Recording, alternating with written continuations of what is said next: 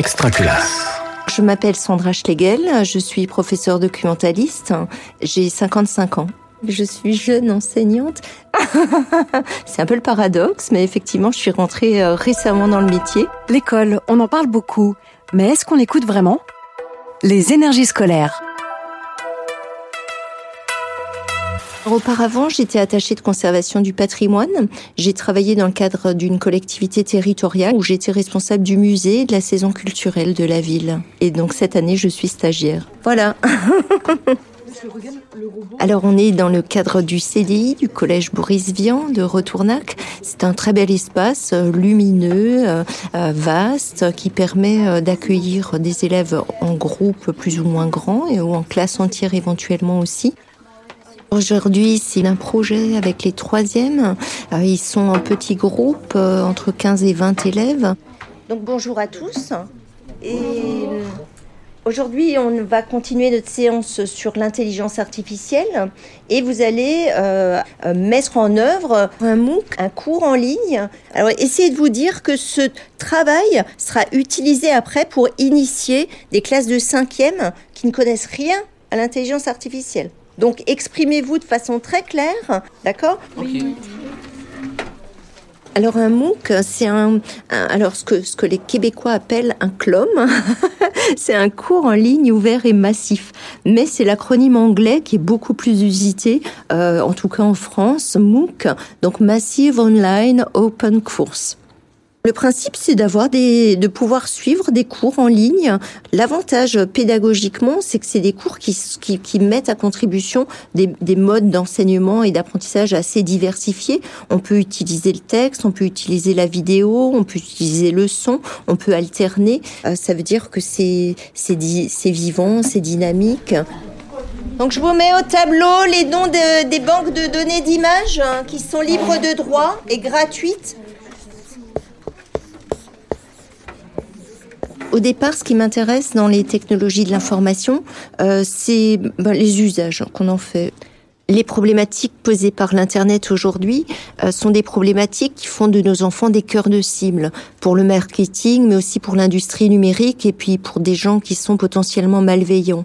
On collecte des données à l'insu de nos élèves et euh, le problème, c'est leur ignorance vis-à-vis de ces phénomènes parce que les problématiques qui se posent sont souvent des problématiques complexes, euh, abstraites, la numérisation générale des données, la vie en ligne, la production de données massives, le big data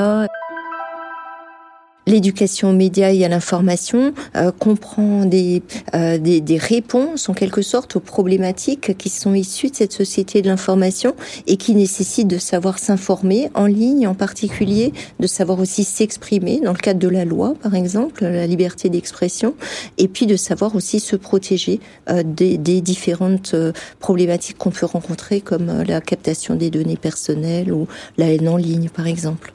J'ai choisi d'utiliser des outils numériques pour enseigner le MI à mes élèves euh, parce que c'est hum, une technique euh, qui est mise au service des apprentissages. Et j'ai commencé à faire des MOOC en ligne au moment du confinement. Euh, c'est clair qu'on était vraiment tous un petit peu en difficulté pour euh, gérer le confinement de nos élèves et la relation à maintenir avec eux. Et donc j'avais déjà des cours qui étaient prêts, et donc j'ai commencé à les mettre en ligne sur la plateforme de cours euh, qui est dans notre ENT. Ça a assez bien marché. J'avoue que les élèves étaient euh, intéressés. Euh, C'était un premier cours sur la désinformation et notamment un accent sur les théories du complot, et puis l'autre sur les données personnelles. Et je me rendais compte qu'ils n'avaient pas trop connaissance des, des, des thèmes en question, et en revanche, ils étaient très curieux. J'avais trouvé des petites vidéos canadiennes qui étaient croustillantes pour euh, comprendre pourquoi euh, il fallait peut-être réfléchir avant d'envoyer des sextos à un camarade. Donc, euh, on a des fois des outils qui sont très parlants. Et hum, j'ai maintenant une base de 5 à 6 cours en ligne qui peuvent fonctionner selon les besoins, selon les projets. Cette année, avec les classes de troisième, je vais travailler la question de l'intelligence artificielle. Moi, je travaille sur cette question depuis un bon moment. Euh, J'avais sélectionné des textes que je leur ai euh, soumis à la lecture, et puis ils vont travailler chacun sur une thématique euh, liée à l'intelligence artificielle, soit dans le travail, soit dans la santé, soit dans la justice ou la police. Thématique de la police. Un petit article qui vous permet de voir un des travers que peut avoir l'intelligence artificielle dans, dans la police. Un radar fou euh, qui a euh, flashé 50 000 automobilistes. voilà, parce qu'il a, euh, il a dysfonctionné. Ensuite, je les mets sur un ordinateur, euh, ils accèdent au MOOC et ils réalisent, jettent les bases de ce MOOC. C'est-à-dire qu'ils vont euh, dé- déjà mettre en œuvre le texte, les images, les illustrations.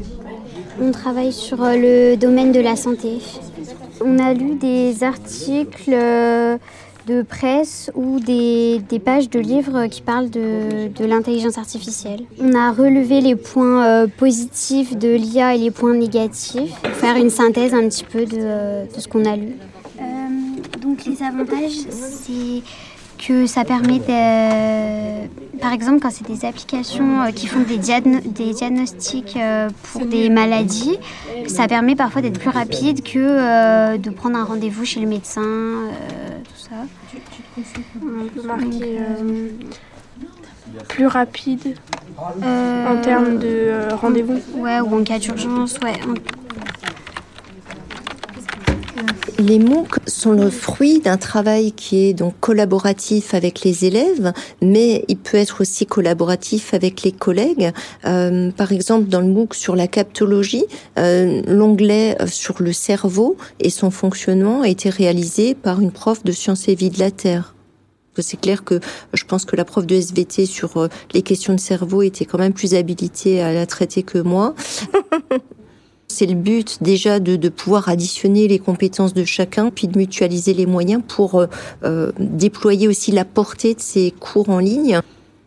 C'est un outil qui va les suivre toute leur vie. Dans le cadre de leur formation post-bac, euh, puisque beaucoup d'universités travaillent avec des plateformes de cours euh, en ligne, mais aussi euh, dans leur vie professionnelle à venir, dans le cadre de la formation tout au long de la vie. Ce projet de MOOC est devenu mon moteur en tant qu'enseignante. On parle beaucoup de citoyenneté numérique parce que euh, la vie publique notamment euh, se, se développe beaucoup en ligne. Ça signifie que pour exercer ses droits et ses devoirs, c'est important que nos élèves sachent euh, naviguer dans ce monde numérique, sachent utiliser les outils.